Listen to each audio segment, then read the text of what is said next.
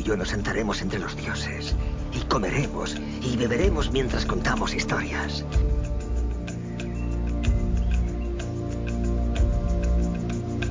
Bienvenidos a la hora de Floki.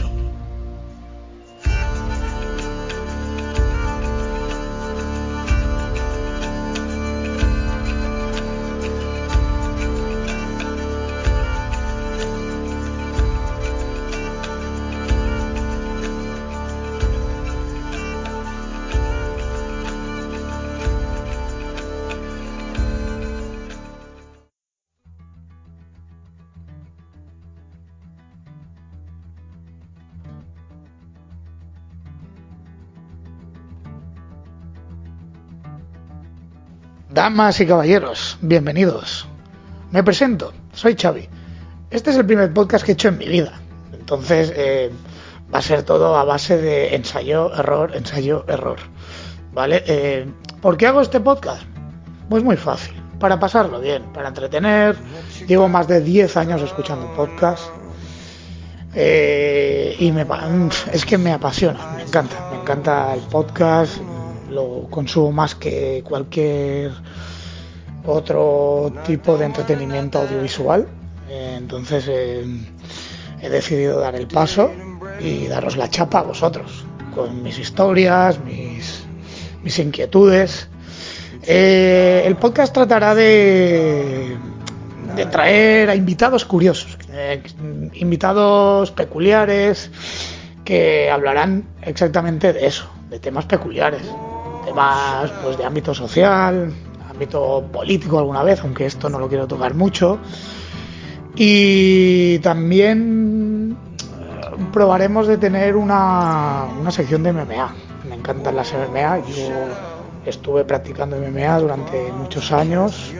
Ahora, bueno, ya soy un anciano, lo hago más a nivel de hobby pero me encantan las MMA, es mi deporte favorito.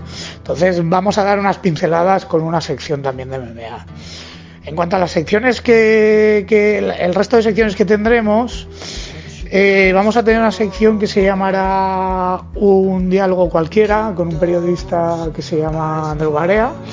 Y ahí, pues eso, tenemos, como bien dice la sección Un diálogo, un diálogo que trataremos una temática, una temática con la que vosotros también podréis, podréis interactuar.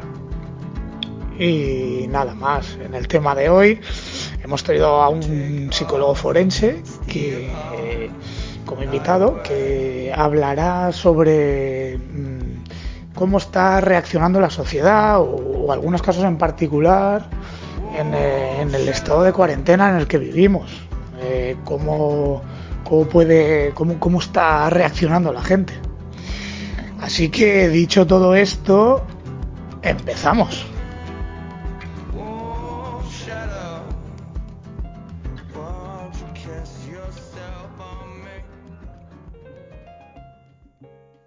en psicología, especializado en psicología forense y psicología clínica infantojuvenil.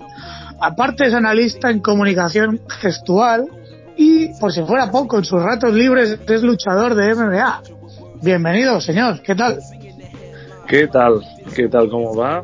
Como, bueno, lo bien que has dicho. Y, nada, eh, aprovechando los ratos libres que ahora tenemos. ¿eh? Vaya, será, será por ratos libres, ¿eh? ¿eh? Bueno, pues nada, el tema que vamos a tratar eh, a nivel, bueno, eh, lo, que hemos, lo que hemos hablado anteriormente, eh, los tipos de patologías y trastornos que vamos a, tener ahora debido a la cuarentena. más o menos, ¿cómo, ves tú el panorama? ¿Cómo ves qué, patologías, qué, qué, tipo de trastornos vamos a tener? Bueno, se, se, puede decir que lo que más podemos visualizar serían los trastornos de ansiedad, trastornos de depresión, y sobre todo los niveles de estrés, que es, algo que me gustaría explicar bien, esas diferencias.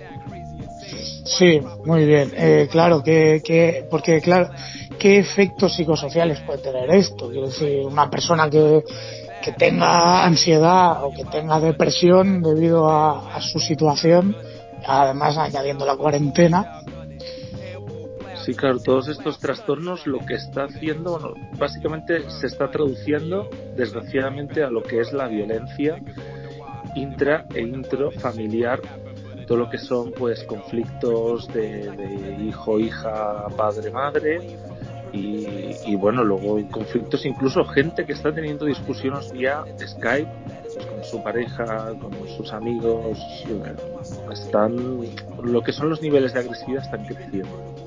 Claro, claro, mucho nivel de, ansiedad, ¿no? O de, eh, de estrés, de menos actividad física, no se queman tantas calorías, ¿no? Podríamos decir. Sí, se, se puede decir que... Va a ser una relación. Así es, también uno de los trastornos que, estamos empezando, que se está aumentando, sobre todo, son los trastornos del sueño.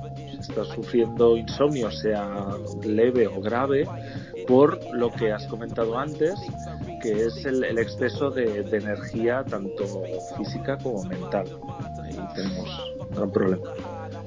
Sí, claro, es que eh, es eso. Tantos días encerrados, nuestra sociedad eh, sobre todo la sangre latina, la cultura latina que está dada a la calle, a socializarse, a una terracita, tal, eso es, un choque nunca visto en nuestra sociedad. El problema que tenemos también es que la gente usa con mucha facilidad, esto ya dirigido al, al ámbito laboral, que nosotros pensar que la, la atención que, que, damos nosotros, bueno, es, es principalmente eh, actualmente dirigido a lo, lo, que es la crisis, ¿no? Entonces, cuando hacemos una atención a través de un dispositivo de COVID-19, lo que hacemos es atención dirigida a, esta, a este estado de alarma. ¿Qué pasa? Que la gente da mal uso a lo que es la palabra ansiedad o la palabra depresión mucha gente se autoetiqueta y dice yo sufro eh, yo lo acabo de hacer no por lo que veo yo lo acabo por ejemplo de por ejemplo sí. exacto entonces quería explicar un poco las diferencias entre, entre ambos colocando el estrés entre medio sí exacto vale pues dime dígame Sí, eh, mira, el, la ansiedad, para empezar, lo colocaríamos en el pasado, el estrés en el presente y la depresión en el futuro, ¿no? Y ahora diréis, ¿por qué? ¿no? La ansiedad va dirigido, queréis o no, la ansiedad, hay la variable principal que es el estresor, la cual en la ansiedad es el pasado porque el estresor ya no está, en la actualidad ya no está, es un estresor pasado. Pongamos problemas en el trabajo, cosas que han sucedido en el trabajo, los cuales ese trabajo te ha provocado un estrés, pero tal vez cuando tú estás en casa el estresor no está allí, que tal vez es tu compañero o compañera del trabajo, tu jefe, tu jefa, que te hace tal vez la vida imposible y, y, y no están ahí, pero es el pasado. O tal vez algún tipo de agresión, maltrato, mala, mala situación, mala experiencia que has tenido en un pasado, lo cual en la actualidad te está provocando lo que son las llamadas crisis de ansiedad. ¿Vale? Vale, vale, claro, digamos como los fantasmas del pasado que se quedan ahí arraigados, ¿no? Eh, Exacto. Y que generan todo esto. Vale. Exacto. Entre medio tenemos lo que es el estrés. El estrés es el presente, ¿vale? Son cosas que estamos viviendo, lo cual, pues, el estrés para empezar se divide en dos partes, una parte positiva y una parte neg negativa, la cual técnicamente se llama distrés, ¿vale? Eh, esta parte lo que la parte positiva lo que nos lo que nos crea el estrés positivo es pues darnos motivación energía bueno muchos lo, lo conoceréis luego la parte negativa ya equivale a sintomatologías como pérdida de peso eh, comer mucho más tal vez no tener hambre sufrir insomnio ¿vale? esto podría ser incluso el efecto de un desamor, ¿no? La pérdida de apetito, por ejemplo, un efecto, por ejemplo, ¿eh? digo, sé. ¿Te, ¿Te, refieres desamor? ¿Te refieres a una, una sí, sí, un desengaño amoroso, un, un, un, ¿sabes? La ruptura de pareja, por ejemplo. Vale, en un desengaño amoroso tiraríamos hacia la ansiedad, porque el estresor que fue la ruptura ya no está, ya pasó. Entonces Exacto. estás sufriendo ansiedad porque te vienen los recuerdos de lo que pasó. Sí. Y entonces ya entramos en lo que es la depresión, que la depresión es el futuro. tenéis que conocer muy bien la diferencia entre ansiedad y depresión eh, cuando lo que tenéis que hacer es analizar diciendo, a ver, ¿de dónde viene ese malestar? ¿no? ¿Por qué me siento así? ¿Por qué puedes entonces analizar los problemas que tenéis, habéis tenido o podéis tener y a partir de ahí evaluáis el tema si es una ansiedad o si es depresión. Lo que decía la depresión va dirigido al futuro porque ¿no? es cuando una persona empieza a pensar, ay, ¿qué futuro voy a tener? No voy a conseguir trabajo, no voy a tener objetivos o no los tienes. O, por ejemplo, crees que, bueno, que todo va hacia una dirección negativa, lo que estamos diciendo hacia un futuro negativo. Claro, todo esto ahora en momentos de cuarentena se acentúa por, por 10, digamos, ¿no? Exactamente. Eh, ya si lo has tenido previamente, ahora con el encierro, la soledad y tal, entiendo que esto se acentúa más, ¿no, doctor? Sí, sí, sí, exactamente. Sobre todo la depresión es la que se está acentuando más. Así es. Por eso hay muchísimos casos de intento de suicidio. Así es. Vaya. Claro. Eh, otra cosa que le quería comentar es eh, ¿cómo, ¿cómo, cree usted, porque sé que usted ha tenido contacto en este ámbito, eh, ha tenido, eh, tiene, cómo está afectando esto por parte a nivel mental, ¿vale? Eh, a las fuerzas y cuerpos de seguridad del Estado aquí en España, ¿vale? La, a la manera de actuar que tienen y tal. Si usted, ¿cómo cree que, que se está llevando esto? Porque es un Estado muy excepcional y claro, no, no se sale de lo común. Esto no está acostumbrado a nadie ni, el sistema sanitario, ni, ni por supuesto las fuerzas y cuerpos. Así es. Estamos constantemente en un probamos y hacemos. Es constantemente así. Entonces, ¿qué pasa? Primer, problema que nos encontramos con las fuerzas eh, de seguridad, eh, fuerzas y cuerpos de seguridad, es, para empezar, todo lo que son eh, agentes de, de, bueno, de, de una edad temprana, temprana, a ver, pongamos de 20 a 35 años, son personas las cuales, bueno, podríamos considerar millennials, ¿no? Y estas, exacto. Y estas personas tienen una forma de, ver el, el, trabajo muy distinto a personas ya con mucha experiencia y ya más curtidas en la vida, ¿no? En sí. Entonces, ¿qué pasa? Lo que es el nivel de autoridad le dan un mal uso. No es que quiera generalizar, porque también hay agentes que, que dan muy buen uso de esas herramientas que, que tienen para, para su trabajo. Pero desgraciadamente hay un porcentaje muy elevado que cuando a una persona le das cierto poder suele haber lo que se llamaría bueno, seguro que habéis visto mucho en las, en las películas, ¿no? Conocéis tal vez de, personas cercanas que cuando esas personas se hacen como más famosillas, más influencers, más... Sí, sí, sí. Hay un poco de soberbia, ¿no? Un poco de... Aquí estoy yo y soy el, el gallo del corral, sí. Exactamente. Es que no, no quiero usar... No quiero dar mal uso a ciertas palabras, ¿vale? Pero se vuelven, empecemos, esa palabra que empieza por G, ¿vale? Entonces, sí.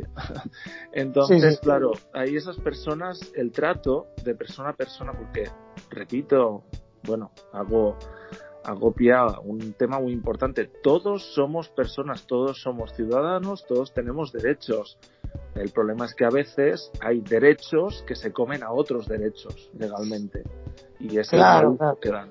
Claro, esto se está viendo en los vídeos, la indignación, ¿no? Por parte de, de la gente que graba. Ahora, como, como estamos con las nuevas tecnologías, todo el mundo tiene una cámara en la mano. Claro, eh, todo el mundo graba las actuaciones policiales, mucha gente se indigna, mucha gente les apoya. Yo creo que es más la gente que la apoya, ¿no? Pero, pero bueno, la indignación está ahí. Y, claro, eh, repetimos, está las fuerzas y cuerpos de seguridad eh, se encuentran ante situaciones que no, que no, que no sabían, que no conocían. Claro, ¿cómo puedes privar de libertad a alguien? Es que es muy complicada la situación. el, problema que también hay es que al ver los vídeos, ¿no? La gente que gritan desde las ventanas, Eh, pongo un ejemplo, hay este vídeo que parecen dos personas de origen árabe, parecen, entonces van a detener al, al hijo y aparece la madre después diciendo que su hijo está enfermo, ¿vale? Dice ah, sí, sí, ha, sido muy visto este vídeo. Sí, ha sido viral, sí, que está loco. Dice que está loco su hijo, supongo que no sabe qué palabra usar exactamente, pero también dice que está enfermo, ¿vale? Supongo que debe sufrir algún trastorno mental su hijo y bueno, tal vez no puede controlarse y el policía acaba actuando bueno, usa la, defensa, eh, golpea al, al, al, chico pues para mantener distancia, etcétera, al final acaba reduciéndolo y luego aparece la madre y a la madre también la golpea. De acuerdo.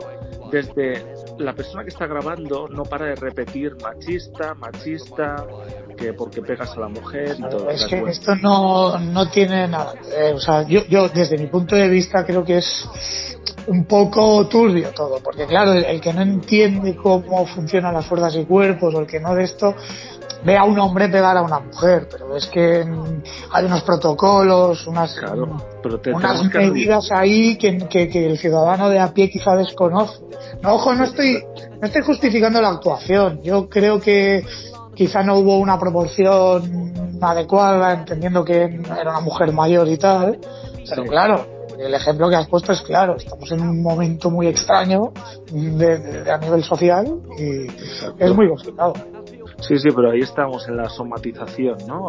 como la chica no para de gritar machista, machista, al final la gente que está viendo ese vídeo, que se fija en las imágenes, como tiene también el estímulo sonoro, ¿no? No, no solo el visual, claro, la gente acaba pensando, pues ese policía es un machista, claro, y acaban odiando al policía bueno, a ver, policía está, está haciendo, tal vez es desmesurado usar la defensa, podría haberlo hecho de otras, de otras formas. Sí, bueno, no había proporcionalidad, bueno, eso es discutible. Pero, ya, sí, sí, pero, pero machista, a ver, tampoco hace falta etiquetar a la gente viendo eso. No, claro, esa, esa persona está trabajando. Yo entiendo que ese policía está ahí trabajando, está haciendo su trabajo, entonces, eh, claro, tú estás grabando desde tu casa. Nosotros estamos en casa, no estamos en la piel del que actúa. Ah, repito, es muy complicado. Muy, Pero lo, lo, que, lo que has comentado entonces en sí, sí, sí nos, nos fijamos en la pregunta que has hecho al, al hablar de las, de las fuerzas y cuerpos de seguridad, yo creo que no están preparados para empezar, preparados y preparadas, no están, no están para esta situación. Y el problema es que están, eh, depende mucho de su día. A ver, eso también sucede en, en, la normalidad, pero actualmente depende mucho de su día y qué problema hay en su día a día, que cada vez es más complicado soportar esta presión entre que se pueden enfermar, entre que están cada día enfrentándose con gente con, con, con un querer salir y un no poder, ¿vale? Y, claro, ahí está el problema, ¿no? Es, es un enfrentamiento continuo y no están en la normalidad, no, no saben realmente cómo actuar. Entonces al final, ¿qué pasa? Que va y sacan la defensa y ahí actúan. Sí que es cierto que muchos sí, explotan con mayor facilidad del sistema normal. Eso tenemos que comprenderlo todos. entiendo que hay más tensión, hay más tensión eh, social, por lo tanto esto te afecta, te afecta a la manera de actuar, a comprender la situación, ¿no? Y, te lleva pues, pues a esto.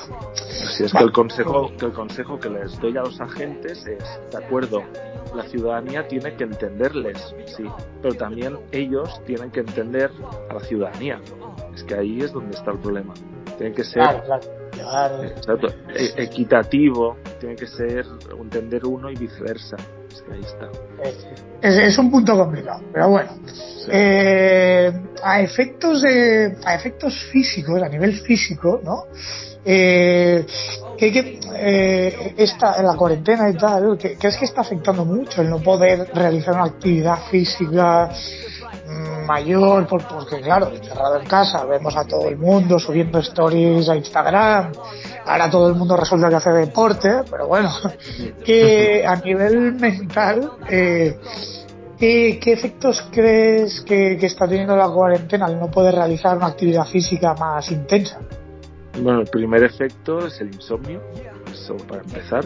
Sobre todo se ha empezado a notar, hemos empezado a encontrar casos a los 15 días que la gente ya le costaba, le costaba dormir. Entonces dirás, ¿por qué? ¿No? Claro, ahí está, ese exceso de energía física y mental eh, claro, no sabemos por dónde sacarlo. ¿Qué hace una persona en una casa, pongamos, de 45 metros cuadrados? Ponerse a correr por el pasillo. Voy a hacer de la, del baño a la cocina. Eh, es que, claro, el ejercicio. Lo que estamos viendo. Exacto, tú lo sabrás bien que el ejercicio que podemos hacer dentro de una casa, bueno, pues miremos YouTube y nos guiamos por, por los ejercicios que nos dicen y luego también la paciencia que tenemos. Una persona va al gimnasio y ahí se ve motivada, pues porque está socializando, ¿no? Tal vez sin quererlo a primeras, pero socializas, la gente te motiva. Sí, no hay color, no hay color. Yo mismo, no, no, es que no, no, es, no es igual, no es lo mismo ir al gimnasio. Bueno, ves al típico colega, tal, entrenas, te motivas, tal, aquí en casa, bueno, a no ser que hagas pues esto, te pongas en el Instagram, hacer un poquito paripé. Y luego seguro que habrá gente eh, que se lo toma muy en serio, que entrena igual de duro y yo mismo eh, tengo, con, tengo amigos y conocidos y tal que se han comprado material, están entrenando en casa y entrenan, vamos, como nadie. Pero eh, eso es un, grupo muy reducido, no, no es algo excepcional. Claro, debe, debe, ser gente que está especializada en el ámbito del, del deporte Sí, profesionales o gente que, que le apasiona. Sí, sí. Pero antes que has comentado el, deporte que practico, eh, claro, yo, yo, tenía la costumbre de al finalizar el trabajo entrenar pues tres, cuatro horas, era lo normal. Claro, ahora me encuentro con el hecho de que yo no tengo el saco que necesito para usar, no tengo el espacio suficiente para, para trabajar los ejercicios y bueno, y lo más importante, no tengo un compañero o compañera pues para hacer pues, claro. para hacer técnica. Sí. claro. Muy complicado. Al final, todo esto va retroalimentando a, los trastornos que, que, hemos hablado antes, las patologías que has nombrado antes. Sí, no, nos crea frustración muchísima el querer y no poder. Ahí está. Claro. Entonces, bueno, la, la gente cuando salga bueno, sí, sí. Lo, lo dejo en punto suspensivo. ¿no? Sí, o sea, va, va, a ser, a ver, va, a ser, puede, haber un choque en sí, tanto en lo que son las zonas de fiesta como lo que son los gimnasios, etcétera. También están habiendo muchos problemas en clubes deportivos. ¿Por qué? Porque muchos no devuelven la mensualidad. Muchos tienes que pagar una, una entrada por ejemplo, una matrícula, y claro, si tú te das de baja durante los días de confinamiento, luego tienes que volver a pagar la matrícula. Entonces, claro, claro, claro. Está habiendo mucho conflicto ahí. Sí, sí. Porque dicen que para unos clubes se tiene que devolver, pero para los que son sin ánimo de lucro no tienen que devolver. A ver, mi opinión es, ¿qué club deportivo es sin ánimo de lucro si se llevan un beneficio? Eh, es, claro una pregunta que eh, eh, está, claro. está totalmente claro. es, es, así. A ver, luego habrá, hay clubs eh, que sí, que lo hacen por pasión y tal, pero na, no, nada cae del cielo. Mm, hay que pagar facturas de luz, agua, etc. etc. Claro, es todo el pez que se muerde la cola. Sí, pero el gasto que pueden tener, pues si con el club en funcionamiento, tema agua, luz, etcétera, no es el mismo de, de, ahora a cuando están en activo. O sea, ahora mismo no, no se gasta agua, casi no se gasta luz. O sea, los, los costes. Ya, bueno, pero el alquiler se paga, el no sé qué se paga. Bueno, es, es, es una serie de, de, de, de, de catastróficas desdichas, como dicen, que, sí. que vamos, está variamos. Eh, a, a, nivel profesional, ¿vale? Eh, usted ha tenido últimamente, desde que está la cuarentena, eh, ¿sería capaz o tendrías alguna, algún, algún caso, alguna anécdota a nivel profesional? Sí, a ver, principalmente son, bueno, lo, más común son los típicos casos de, ay, estuve hablando con mi vecina y, ay, no me había dado cuenta en el estado que estamos realmente. Ah, vaya. y empecé a llorar. Vaya, pues ahí tenemos que ayudar a esa persona. O he perdido un familiar, eso también nos encontramos, también es bastante común. O, bueno, en este caso voy a especificar un caso que nos vino el, el pack completo, ¿vale? normalmente una persona, bueno, full, pues, full equip, ¿no? Full equip, totalmente, exacto. Es cuando te gastas dinero en un coche y dices, lo quiero a tope, pues. Mira. A tope de gama, exacto. Sí, sí. Sí, sí. O sea, nos vino un caso tan, tan, tan full equip, como has comentado, que, que no sabíamos ni por dónde empezar. O sea, imagina, tuve que comentarlo con el equipo, exponerles el caso en el que me había encontrado y decir, oye, ayudarme porque eh, no sé cómo, o sea, por mí solo me, me costó muchísimo, ¿de acuerdo? He de admitirlo, es una persona claro, no, no, sí, que, sí, voy, voy a especificar, eh, bueno, fue una persona que, que bueno, eh, nos llamó y nos explicó, bueno, que había intentado suicidarse hacía tres días. Eh, yo claramente le hice las preguntas eh, básicas sobre antecedentes clínicos, sobre todo psicológicos. Bueno, me especificó que esa persona sufría TLP, trastorno del límite de la personalidad, también sufría esquizofrenia y también trastornos de la alimentación. Eh, claro, digo, claro, para empezar esquizofrenia, bueno, tal vez estoy hablando con esa persona que está, pongamos, medianamente animada y cuando acabemos la sesión, de repente le apetece pues tirarse por la ventana. Eh, claro, eso es complicado. Y sí, sí, muy complicado. Muy complicado. Entonces, bueno, le pregunté si estaba conviviendo con alguien, me especificó con su pareja, eh, me dijo también que su pareja sufría trastornos psicológicos, y yo, perfecto, perfecto, eh, una buena compañía. Eh, sí, sí. También, bueno, debe ser la, la, casa de las maravillas, eso. Pero bueno. Sí, hombre, fiesta todas las noches, sí, sí. Fiesta todas las noches porque nadie dormía, eso ya para empezar.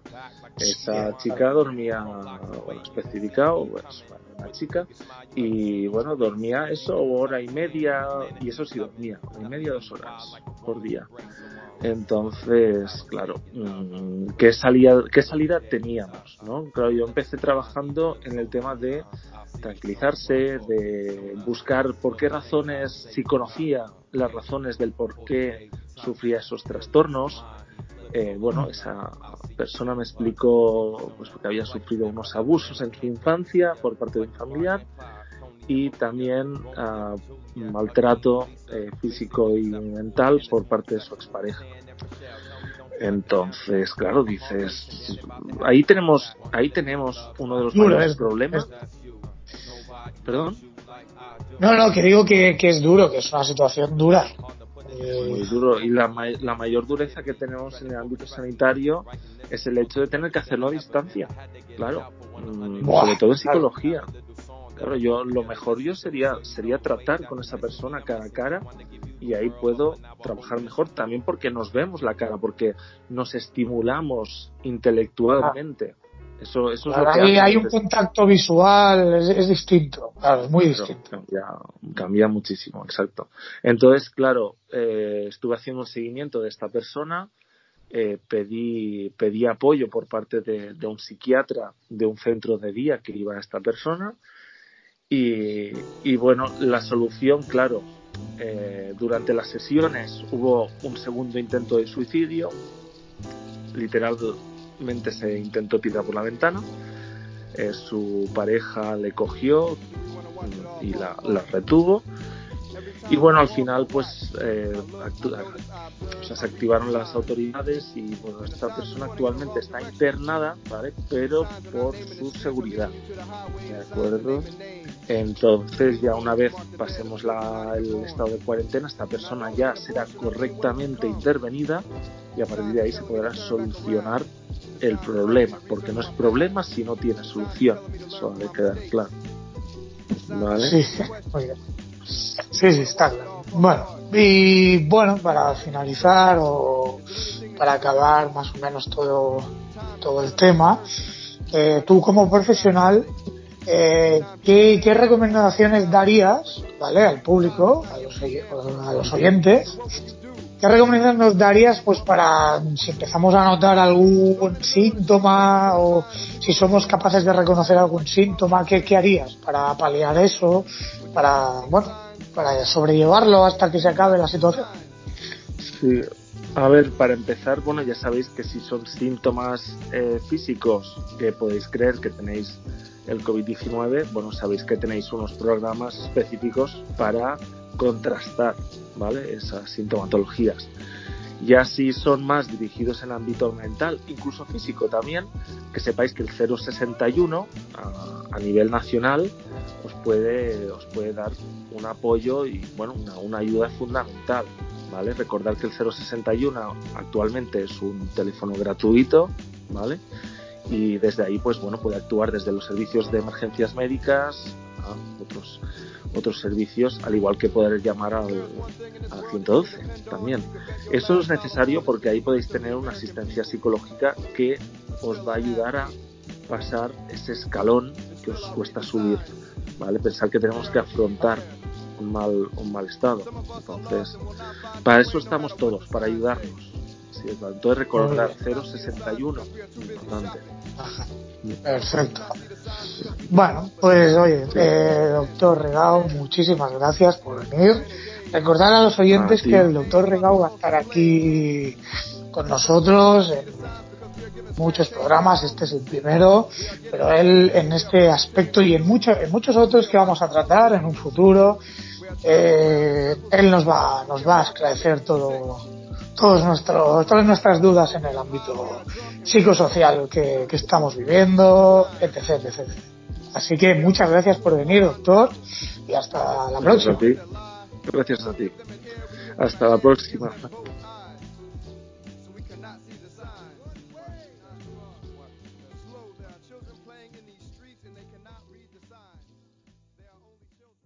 ¿Cuánto mides, recluta? Señor, 1,80, señor. No sabía que una mierda podía ser tan alta. We overcome in 60 seconds with the strength we have together, but for now, emotional ties they stay severed. When trust be someone with hear beats.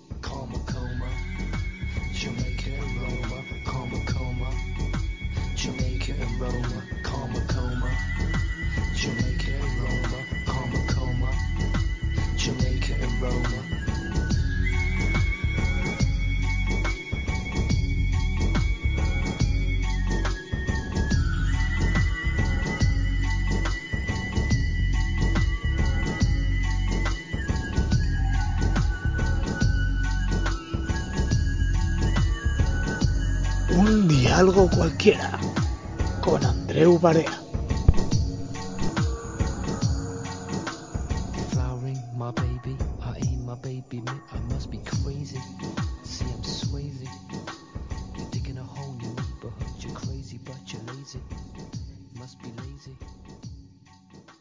Don't wanna be. Y ahora vamos con la sección Un diálogo cualquiera. Os presento a Andreu Barea, periodista, divulgador, que también es propietario del canal Un Café con Glaucón. Adelante, buenas tardes, señor Barea. Hola, buenas tardes. Muchas gracias por esta calurosa bienvenida. Nada, encantado de tenerte aquí.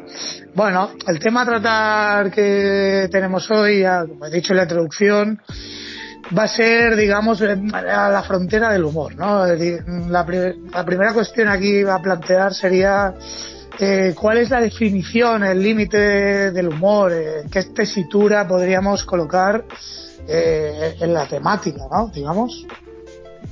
Exacto, sí, es primordial antes de, reflexionar sobre conceptos, definirlos, porque si no podemos caer en apriorismos, en, en inconexiones, en cosas que no tienen ningún sentido, ¿no? Por eso eh, la dinámica va a ser siempre definir lo que el tema a tratar y a partir de ahí desarrollarlo.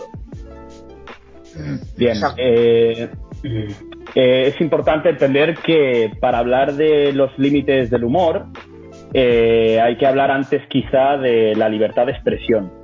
La libertad de expresión se entiende como, como un derecho fundamental, ¿no? como un- uno de los principios de los derechos humanos que, que conocemos hoy día.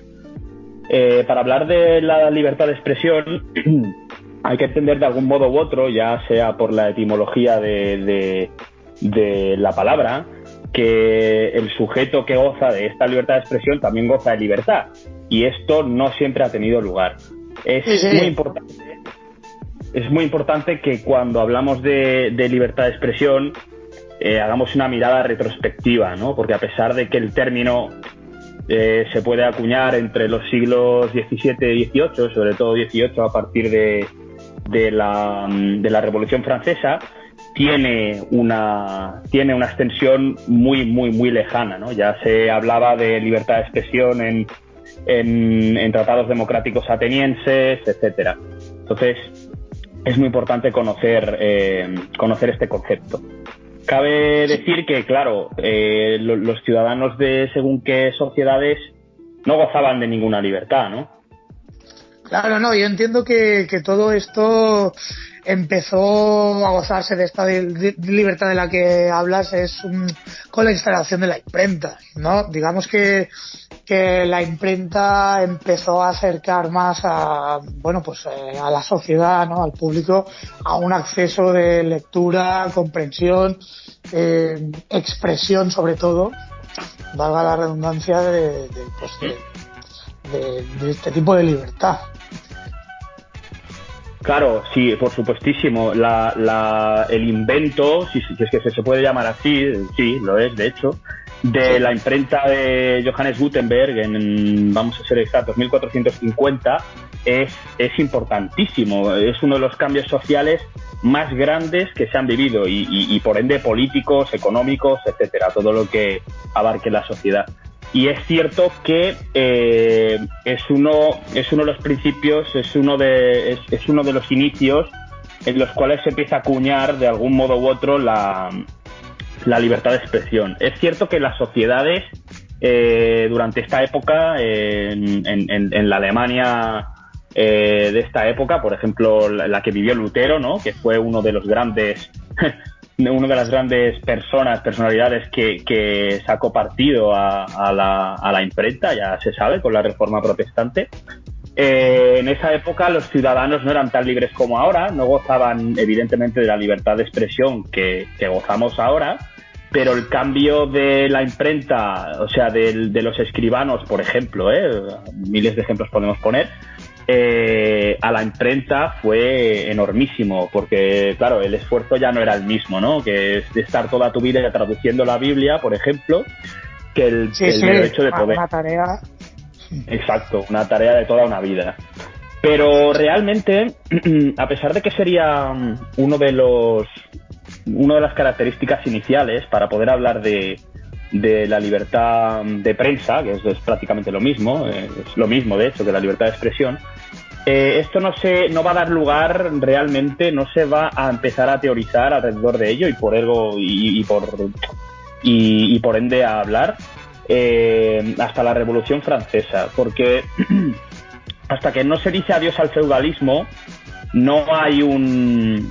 Es cierto que no había todas las libertades, pero no se crean unos unos derechos eh, fundamentales civiles eh, como los que serían los teorizados por Rousseau, etcétera, en los que figure ¿no? la palabra la palabra libertad de expresión. Por tanto, quizá hay que partir de aquí o de la paz de Westfalia con la configuración de los Estados-nación, etcétera, ¿no? Lo que, sería Sí, no, no, pero este disculpa, no, no, lo que es a lo que venía. Quiero decir, eh, eh, libertad de expresión es ecuánime a, a, bueno, a libertad, bueno, a la libertad, a las fronteras que lo que hemos dicho del humor, ¿vale? Entonces, eh, lo que pasa hoy en día, que es, el primer tema, es en qué punto o no, dónde está la frontera del humor, ¿vale? Eh, eh, hasta dónde nos situamos, ¿vale? Porque si si miramos lo que ha, lo que ha escaecido estos últimos meses, barra años, con lo que pasó, por ejemplo, con James Gunn, el director de Guardianes de la Galaxia, que fue destituido por, unos tweets eh, referentes a violaciones y tal, pero claro, unos tweets que él hizo hace eh, pues unos 10 años. Y estamos hablando que Disney lo echó, lo echó ahora, hace nada, hace unos meses. Así es, así es. Lo de James Gunn, sí, sí, pero tiene, tiene antecedentes, ¿no? sería muy difícil también eh, encontrar ejemplos haciendo la, la, retrospectiva de la que hablábamos ahora de, de casos que se hayan que se hayan imputado por, por bueno por, por, por travesar esta esta ficticia, ¿no? Vamos a llamarle por ahora, porque ficticia no es, está claro que hay una frontera del humor, si no, no habría, no habría leyes sobre ello, como puede ser la injuria y la calumnia. Eh, y, y, sí, evidentemente lo de James Gunn fue, fue, fue algo que mucha gente sabe, conoce y que tiene una explicación bastante sencilla, ¿no? Que ahora desarrollaremos. También hay un caso muy particular que es el de Mark Michan, por el nombre probablemente nadie lo conoce. Eh, de hecho, es posible que este tampoco. ¿Disculpa? Sí, no, no, es un youtuber británico, me parece que es, que es un youtuber británico que le hizo hacer el saludo nazi a su perro, puede ser, algo así fue.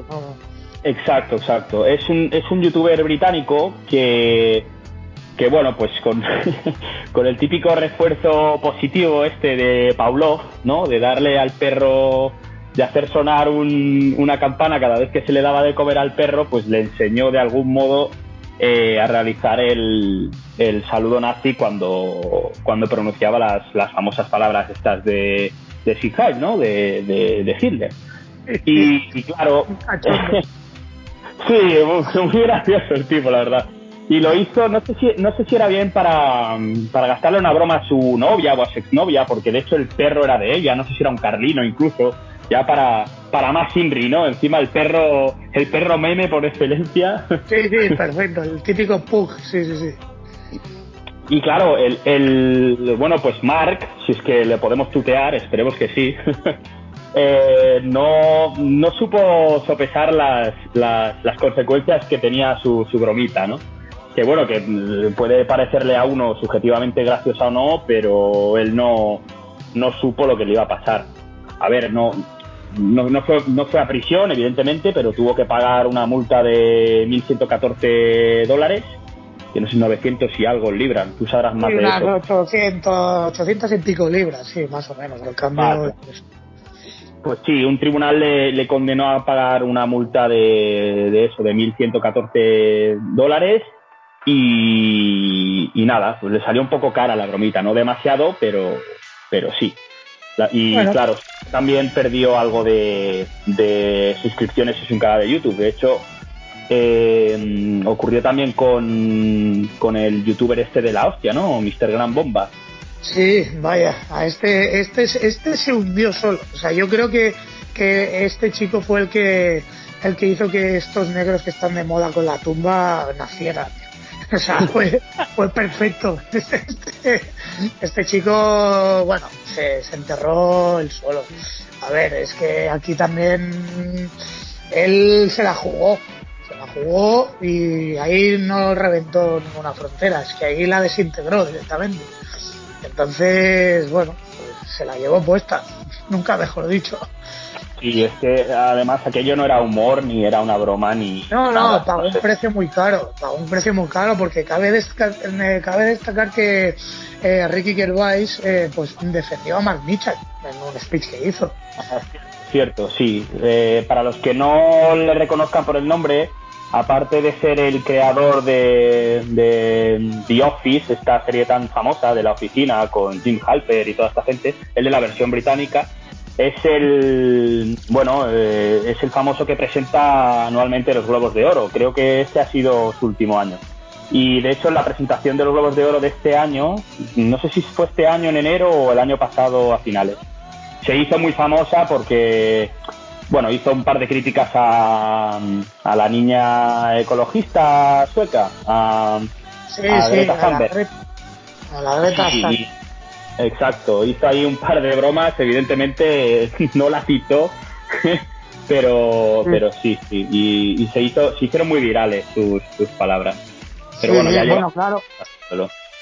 Mm, ahí, ahí vemos el, la diferencia que hay, ¿no? Aquí en los Goya recibimos un, un discurso eh, super progre que bueno nos da lecciones de moralidad suprema Y en cambio el señor Gervais, pues bueno, pues te dice la naturalidad, ¿no? lo que es em, más evidente, ¿no? sin miedo, sin miedo a, esconderse de, nada. Es que yo creo que, ese es el punto, ¿no? Ese es el punto donde tenemos que, ir con cuidado hoy en día. Es que no, no entiendo esta, piel fina que se ha generado estos, estos últimos años. Bueno, es, sí, es complicado explicar cómo, cómo las nuevas generaciones tienen la piel más fina que otros. Pero lo que decías eh, sobre, mm, sobre la presentación de los Goya, haciendo un paralelismo, estableciendo un paralelismo con lo de los Globos de Oro, tiene una fácil explicación. Y es que en, España lo que ha pasado con el mito maniqueo de la derecha mala y la izquierda buena es que la derecha no ha sabido cuidar apenas la cultura española. Entonces, eh, la izquierda indefinida que tenemos actualmente, como definiría bien Gustavo Bueno, ha sabido abrazar ¿no? la definición de, de, esta, de esta cultura, pues introduciendo toda su ideología de feminismo, de ecologismo, de todos estos ismos que, que, uno solo se acuerda numerándolos, ¿no? Cuando es eh, citándolos uno por uno es, es complicado. Pero sí, sí. eh, eso es lo que ha ocurrido básicamente. Por eso Tampoco sé cómo funciona eh, exactamente la industria cultural en Estados Unidos, pero porque es cierto que ya se empiezan a ver eh, rasgos muy similares, ¿no? Pues se puede ver en Marvel con sí.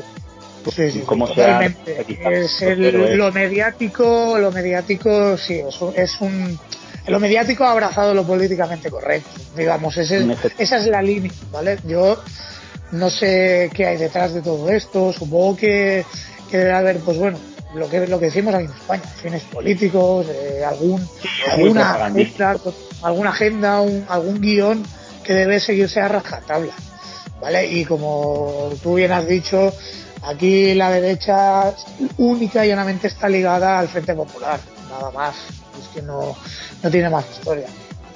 Sí, es eso, también se le ha empujado, ¿no? A este pozo de, de su propia definición. Es que al final es, es, es ese maniqueísmo con el que siempre se van a aceptar bromas eh, sobre fachas, pero cuando se hacen bromas sobre mm, esto, las, este tipo de ideologías, ¿no? De las izquierdas indefinidas, pues no, nunca son bien recibidas, ¿no? Porque son como, ostras, te estás metiendo con un colectivo eh, pequeño, en, en, riesgo de exclusión social o como sea, ¿no? Que, quiera llamársele. Pero sí. sí es importante ver que, que hay muchas diferencias entre, evidentemente, no vamos a hablar ya de, de, libertad de expresión en, en, en, países con teocracias, ¿no? O sea, con eh, centradas en, en, la creencia a un dios, porque entonces ya no se la, no la libertad. En el ah, mundo musulmán no sé cómo funciona, por ejemplo, la libertad, la frontera del humor. Bueno, ya hablamos ya directamente de libertad de expresión, ya no entramos ni en humor. Eh, yo no lo sé, no lo sé, no puedo hablar, ¿eh? no puedo hablar porque no lo sé, pero sí entiendo que son que son eh, religiones con un arraigo mucho más fuerte, eh, mucho más acentuado a, día de hoy y claro, bueno, es que no nos vamos de un mundo a otro. Claro, sí, sí. Bueno, pero tampoco hace falta irse muy lejos. no sé si fue en 2014, 2015 el atentado contra Charlie Hebdo en Francia, ah, París. Sí, sí, sí, sí. Aquello, fue, aquello fue una, vamos, fue una brutalidad y, y de hecho. Sí, sí, es un ejemplo genial, sí, sí, sí, totalmente. Sí, por, fue, fue por traspasar de algún modo esta frontera de que estamos intentando definir y encontrar, ¿no? La frontera religiosa de, de bueno, pues quizá el fundamentalismo islámico no percibió nada bien esa broma, que para ellos no era una broma ni nada, ¿no? No, no, una broma ni nada, fue, vamos, terrible. A ver, aquí, claro, buscando un ejemplo nacional, podemos ir fácilmente con David Suárez, eh, cuando ah, hizo el, el tweet este sobre el síndrome de Down y, las babas y tal, que bueno, te puede gustar o no, pero también, también recibió un castigo. Sí, no, la verdad es que eh, lo de David Suárez Mm, en España no sabría decir yo si tiene precedentes. Eh, bueno, ocurrió con la chica aquella trans, ¿cómo se llamaba? La que hizo una broma en Twitter también de, de Carrero Blanco, no sé qué, que al final mm, creo que salió absuelta, ¿no? Es que no estoy seguro. Pero, pero sí, lo de David Suárez eh, fue un hecho bastante curioso, ¿no? Porque él hizo, escribió un tweet eh, haciendo una broma bastante de mal gusto, pero que bueno, que al final era una broma. Y, y, no estamos hablando de una persona random, ¿no? Como el que diría, sino que estamos hablando de una persona que se dedicaba y se dedica al humor, como, como, como es Mark Michan, ¿no? El youtuber del que hemos hablado antes, o Ricky Gervais. Sí. Lo que pasa es que, bueno, Sí. eh, si, este, si este chiste lo hubiera hecho mm, Jim Jefferies o, o que también es uno de los humoristas por excelencia de, de- de humor negro o Ricky Gervais, yo creo que hubiera pasado desapercibido. Pero como lo hizo David Suárez y vivimos en el país en que vivimos y la hegemonía cultural es la que es, pues claro, no fue nada bien recibido. Tanto es así Claro. que, que, bueno, las consecuencias fueron eso. Él, él trabajaba en, en el programa de Dani Mateo, Vodafone You, que, que conduce él en, no sé si, no, no recuerdo qué cadena es, los 40 principales o, o me equivoco, o Sí, no, YouTube tiene un canal de YouTube, ¿no? Esta gente es que no, no lo sé, no, lo sé. No lo sé, pero él, eh, pero bueno, le echaron inmediatamente. Ipso facto le echaron. Eh, Yacer, Yacer puede ser, no, no me acuerdo, no me acuerdo. Ni idea, ni, bueno, no es relevante. En, en este caso no es relevante. Eh, sinceramente no, no, no, no tiene ninguna relevancia. Entonces, claro, eh, la decisión del programa fue echarle por, por las críticas, básicamente, eh, por una presión social de, de toda la gente que, que estuvo metiendo mano, incluso con las típicas frases de cómo podéis tener a un tío así en el programa, etcétera, ¿no? De invitado, que esto pasa a menudo.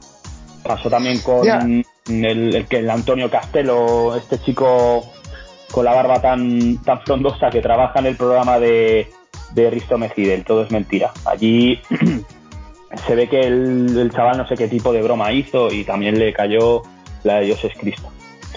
Pero bueno, sí, Sí, lo la- bueno, no, eh, eh, es lo que llevamos hablando. Aquí ya, ya podríamos entrar, eh, ¿cómo sería? Esto se podría hacer como una especie de metáfora, eh, hablando en tiempos contemporáneos desde la llegada de las redes sociales de Twitter, como el final de, de la espiral del Sí. silencio, ¿no? Eh, totalmente.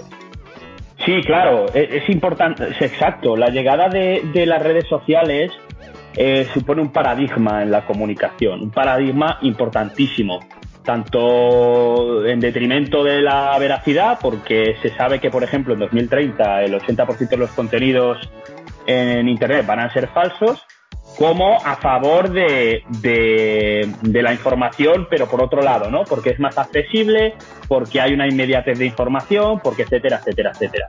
Las redes sociales, el feedback que, permiten es, magnífico, poder hablar con famosos, etcétera.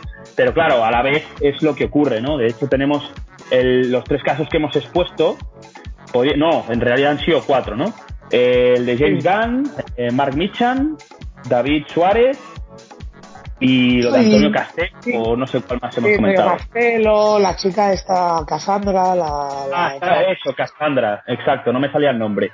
Son varios casos de eh, chistes, de bromas, de tweets, que a pesar de tener una intención, bueno, un contenido irrisorio, ¿no? Una intención jocosa, eh, las consecuencias han sido penales en la mayoría de los casos. Excepto en el de David Suárez, que, bueno, y el de James Gunn creo que tampoco, pero bueno, que perdieron el trabajo. Vamos, que no sé qué se prefiere, Sí. si pagar de mil euros o pagar el trabajo o perder el trabajo. No es moco de pavo, ¿eh? Perder el, perder el trabajo de James Gunn no es moco de pavo, quiero decir, es que... La una- que ya no es solo eso, claro. La reputación. sí, sí. Eh, eh, sobre todo Twitter, ¿no? Porque Facebook e Instagram son otro tipo de fenómenos, pero el fenómeno Twitter es importantísimo como paradigma en, en el campo de la comunicación. Básicamente Sí, por, por esto, porque además es una herramienta de divulgación opinativa eh, que es que no tiene parangón alguno, porque cualquier persona se puede crear una cuenta y soltar una burrada. Y lo que comentabas bien de la final, ay, del, del sí, del fin de, de la espiral del silencio, Eh, bien, para los que no sepan qué es este concepto, lo vamos a definir.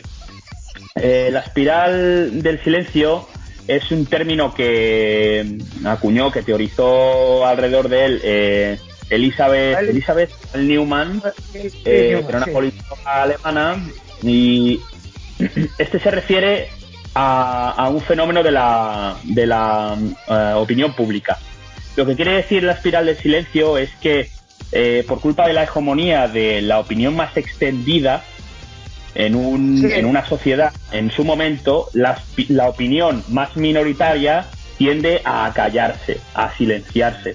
¿Por qué? Porque las personas que opinan distinto a lo que sería el, el espíritu de ese momento no se atreven a, manifestar su opinión porque de algún modo u otro pues creen que pueden llegar a, a, mm, estar apartadas de la sociedad o tachadas o señaladas o discriminadas de, cualquier modo u otro, ¿no? Entonces ah, tienden a, a, no expresar su opinión. Esto, eh, claro, el fenómeno Twitter, no sé si podría decir que ha enterrado por completo lo que sería la espiral del silencio, pero sí que propone eh, una alternativa, ¿no? Y es que la espiral del silencio mm, solo tiene lugar quizá en, en, en, crisis muy grandes, en sociedades muy poco avanzadas, etcétera. Básicamente porque es un término, eh, es un concepto ad hoc, eso quiere decir, bueno, ad hoc, ¿no? Que quiere decir que está eh, sirve para un para una situación determinada y es el caso de la Segunda Guerra Mundial y, la posguerra mundial, ¿no? que es lo que estudia sobre todo pues la propaganda nazi, etcétera, ¿no? Como, como al final eh, el antisemitismo pues causó mella también por, por, por, por, querer sobrevivir, ¿no? Porque quizás si vas en contra de, de lo que era lo vigente, pues pues te daban cerita, por decirlo Digamos que, que, la tendencia dominante es la que, la que aplasta a la tendencia sumisa, ¿no? Es, es el miedo, ¿no? es lo que hemos dicho. Eh, es el miedo a ser tachado, al, miedo a ser excluido por el que dirá, ¿no? Eh, no sé, un ejemplo muy, muy que hemos vivido todos, creo yo, aquí en España, sobre todo los que somos ya un poco ya más mayores, a una escala muy pequeñita es eh, el típico manotazo de mamá te dice niño no digas eso que me escucha el, que me escuchan las demás sabes sí sí. Sí sí ese es muy típico. La, la hostia bien da no que llamaba sí sí no no la no, de cállate no digas eso es como que eh, a una escala muy pequeñita, ¿no? Como que no quiere, la mamá no quiere ser desprestigiada delante del resto de mamás, ¿no? de que los niños siempre dicen la verdad y... sí, exacto, exacto. Van a veces en evidencia a los padres, sí, sí. bueno, entonces, eh, claro, lo que me hace gracia de lo de Twitter es, por ejemplo, el, el fenómeno Vox, ¿no? como eh, claro recuerdo yo que los medios se preguntaban no cómo puede ser que este fenómeno haya haya aumentado tanto, ¿no? Ahora tenga tantos adeptos, ¿no? La, es el claro ejemplo. La, el claro ejemplo. La ultraderecha, ¿no? Es, es, el claro ejemplo, claro. Sí, sí, porque hasta ahora estaban callados, pero pero a ver los hilos, ¿no? Como, sí, sí, joder, a ver los hilos y tanto. Hay muchísimos, hay muchísimos. O sea, forman una, una buena parte del electorado español. Y claro, eh, a Podemos no tanto, pero a, a, Vox sí que hay que, sí que Vox sí que debería darle bastante las gracias a Twitter, Instagram y, las redes sociales porque hayan ganado muchísima, muchísima Ahí, en este ejemplo sí que podríamos hablar de una ruptura total de la espiral del silencio, porque claro, el, el auge de, Podemos fue distinto, fue a causa de, a causa de un acontecimiento real, ¿no? El 15M, digamos, ¿no? Empezó el auge de, los podemitas, pero eh, lo de Vox no, lo de Vox todo ha sido, o bueno, ha sido, ha sido en parte, o en gran parte, pues esto, el, crecimiento de, de las redes sociales y la ruptura de esta espiral. Claro, sí, y además hay que sumar también la crisis eh, y todo, bueno, todo el discurso, ¿no? En el que se ampara eh, la formación de Santiago Abascal. Quiere decir que al final eh, en Twitter es normal que estos discursos pues más, más mm, demagógicos, por decirlo de alguna manera, más retóricos, vamos a decir, para que no suele tan, tan despectivo, eh, lleguen, a, lleguen, a las masas. Sí, es, es bastante, es bastante plausible.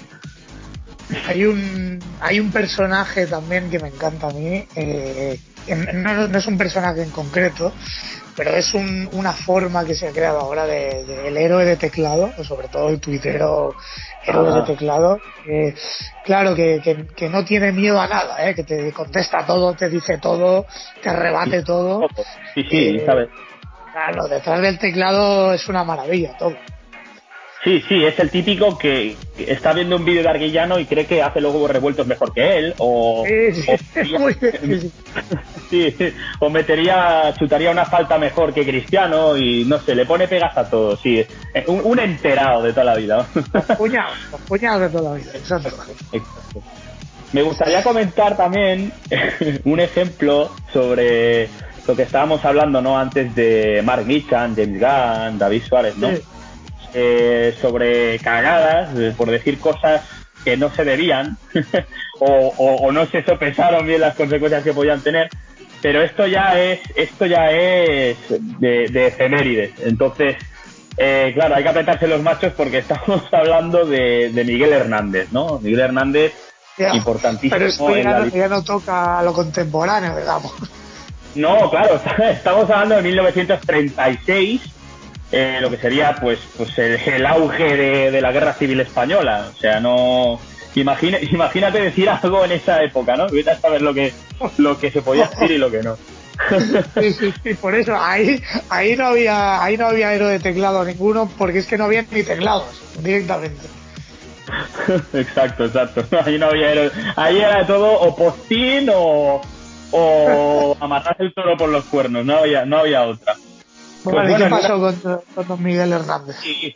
en un, en un simposio intelectual, en un simposio intelectual que realmente, bueno, era una reunión de 1936, eh, Vicente Aleixandre, que también es de la generación del 27, eh, organizó una especie de despedida que bueno, que para muchos fue el adiós, ya se sabe por qué, no, no hace falta hacer spoilers. Sí, sí, sí. Antes de, marcharse de vacaciones y tal, organizaron una especie de, reunión.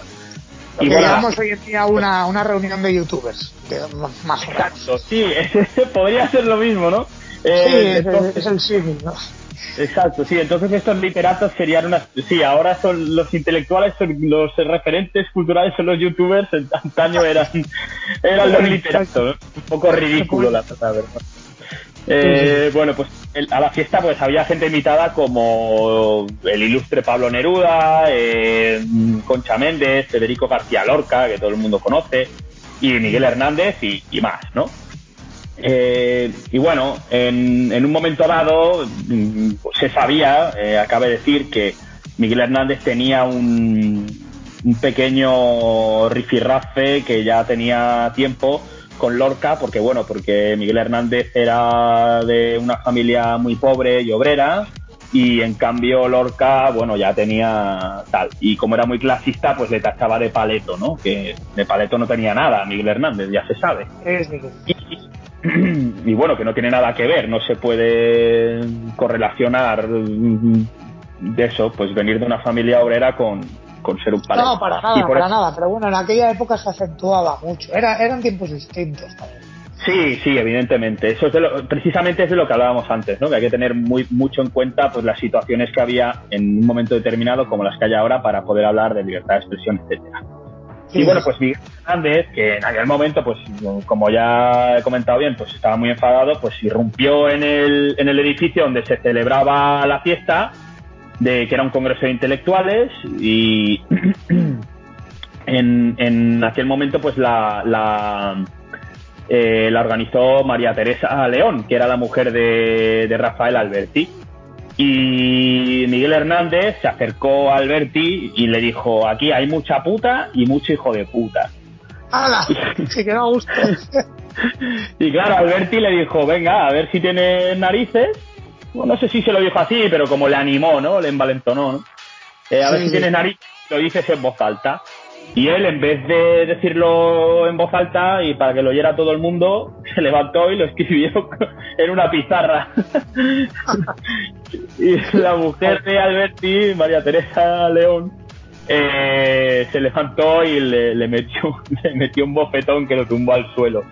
Dice la mala que, que lo tuiteó y María Teresa le dio un like. Efectivamente. efectivamente. Le dio un dislike. sí, exacto. exacto. Ese, eso, eso fue exactamente lo que ocurrió. Y bueno, tiene gracia como, como según lo que se dice eh, y según donde se diga, pues puede tener unas consecuencias u otras. Al final, quizá, quizá la, la frontera del humor y por ende de, de, la libertad de expresión es precisamente esta, ¿no? Eh, tener en cuenta quién es el oyente, qué le decimos a según quién. Porque tú, evidentemente, sí. puedes decir lo que quieras, como es el caso de Ricky Gervais u otros, eh, por ejemplo, Russell Peters o estos tan, tan, tan famosos eh, cómicos sí. internacionales. Eh, ellos, claro, pueden decir lo que quieran porque están en un espectáculo de gente que ha pagado mucho dinero, supongo, para. Exacto, pero que van a eso, que van a eso. Quiero claro, decir, tú cuando vas, vas, vas a un teatro, pagas. Pagas porque vas a ver un contenido que tú, que a ti te gusta o que crees que te gusta. ¿Me entiendes? Tú, eh, cuando vivía Pepe Rubianes, si te gustaba Pepe Rubianes, le ibas a ver encantado. Y iba a blasfemar lo más posible, yo que sé, de la monarquía, por ejemplo, ¿no? Y de, casi siempre decía, ah, tú, hay algún en el público. Sí. Exacto, muy bien, la España, la puta España, sí, exacto. Entonces, y seguramente un facha en el público, quiero decir que al final es eso, es la sí, tolerancia. Sí. También es un, Exacto. también es un Pero es lo que te dicen, sarna con gusto no pica. Quiero decir, lo pagas porque te gusta ir a verlo. El problema es que la ventana que ofrecen las, las redes sociales y tal, pues no, es una ventana que ahí está todo. Y es donde choca. Porque no, allí no hay demanda, ¿no? No, no, no, no es demanda. Lo que hay es muchísima oferta y, y, bueno, no puedes consumir lo que quieres. Te lo tienes que tragar todo porque quizás si sí. tienes un si tienes un seguidor que le gusta a alguien que a ti no te cae bien, pues es posible que si tu seguidor, bueno, tu amigo en Twitter o como se llame, acaba compartiendo, acaba retuiteando algo de esta persona, tú lo vas a ver. Sí, aunque, sí, aunque no quieras te lo vas a comer, está claro. Exacto, y eso, claro, eso es, eso es complicado. Y, y, bueno, de hecho, lo que comentabas de, de la gente que paga por ir a verlos es curioso, ¿no? Porque me pregunto yo ¿Qué pasaría si, si un fanático, eh, alguien que adora a Ricky Gervais o Jim Jeffries o Russell Peters, va a un show suyo y estos se dedican a hacer humor blanco y chistes malos? O sea, a lo mejor el efecto es el mismo. Al revés, claro, claro, exacto, sí. No sale vivo de allí. claro, dame la pasta porque yo he venido aquí a, a vamos, a, a gozar de, mi, de, del humor que me llena a mí. ¿Sabes? No, no, no me, me, estás jodiendo, estoy harto de lo políticamente correcto. Vengo aquí a desahogarme. Exacto, eso mismo es. Claro, hay que, hay que habría que verlo, habría que verlo, sería gracioso.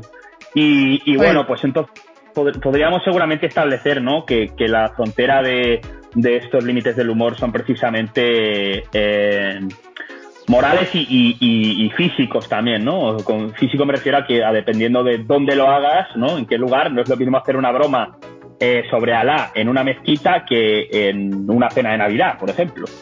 Sí, sí, pues, pues sí, exacto, muy bien. Sí. Muy bien, bueno, y a todo esto, eh, animar al público, ¿no? A que comente un poco qué opina sobre el tema, ¿no? Que, ¿Dónde cree que está la frontera del humor? ¿Vale? Es un debate muy extenso, pero me gustaría que, que comentarais, que, que opinarais sobre los temas que vamos a ir exponiendo, en concreto hoy este, y el que no, pues bueno, pues le mandaré los negros con el ataúd y que se apañe. Eh, nada, muchas gracias, don Andreu. Gracias por venir, un placer. No, a ti, nada, vamos a estar aquí, ¿no? Sí, sí, sí, por supuesto, siempre que haga falta, siempre que se me llame. Muy bien, bueno, pues siempre. Venga, pues, muchas gracias. Hablamos, cuídate. Adiós, gracias.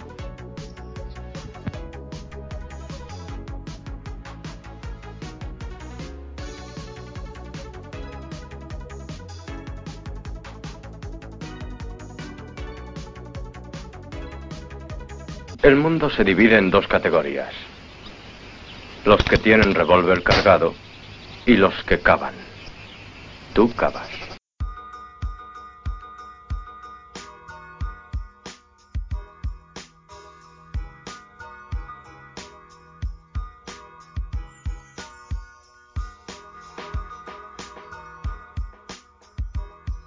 Pues hasta aquí el programa de hoy. Espero que hayáis disfrutado, espero que os haya gustado. Mm, Yo no soy un profesional, yo lo hago por mero entretenimiento, por entreteneros a vosotros, por entretenerme yo, por aprender, sobre todo porque eh, a medida que vaya trayendo gente, que, vayan saliendo temas, yo voy a aprender, vosotros vais a aprender. Eh, y os repito, esto es entretenimiento. Yo no soy profesional, yo edito con un portátil, grabo con el móvil. Mi portátil tiene 7 años, o sea, quiero decir, no. Poco a poco, a medida que vaya avanzando, iré mejorando el material, iré mejorando la calidad de los audios, la calidad del programa, porque evidentemente eh, espero sufrir una evolución para mejor, tanto en contenido como en edición y todo eso. Así que, bueno, eh, eternamente agradecido a todos los que me habéis escuchado, eternamente agradecido a todos los que queráis suscribiros al podcast. Así que nada, muchas gracias y, y siempre vais a ser bienvenidos a la hora de Floki.